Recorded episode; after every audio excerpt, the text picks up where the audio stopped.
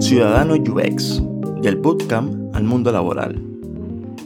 Este podcast es sobre ese viaje en que nos encontramos los recién salidos de un bootcamp y buscamos nuestra primera oportunidad laboral.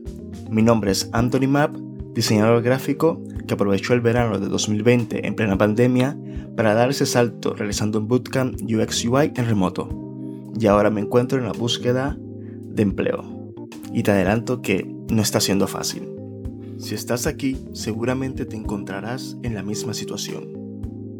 Así que te invito a acompañarme cada semana, donde te contaré mi experiencia y lo que hago para no perder la cabeza, mientras trabajo en conseguir un trabajo y convertirme en un ciudadano UX.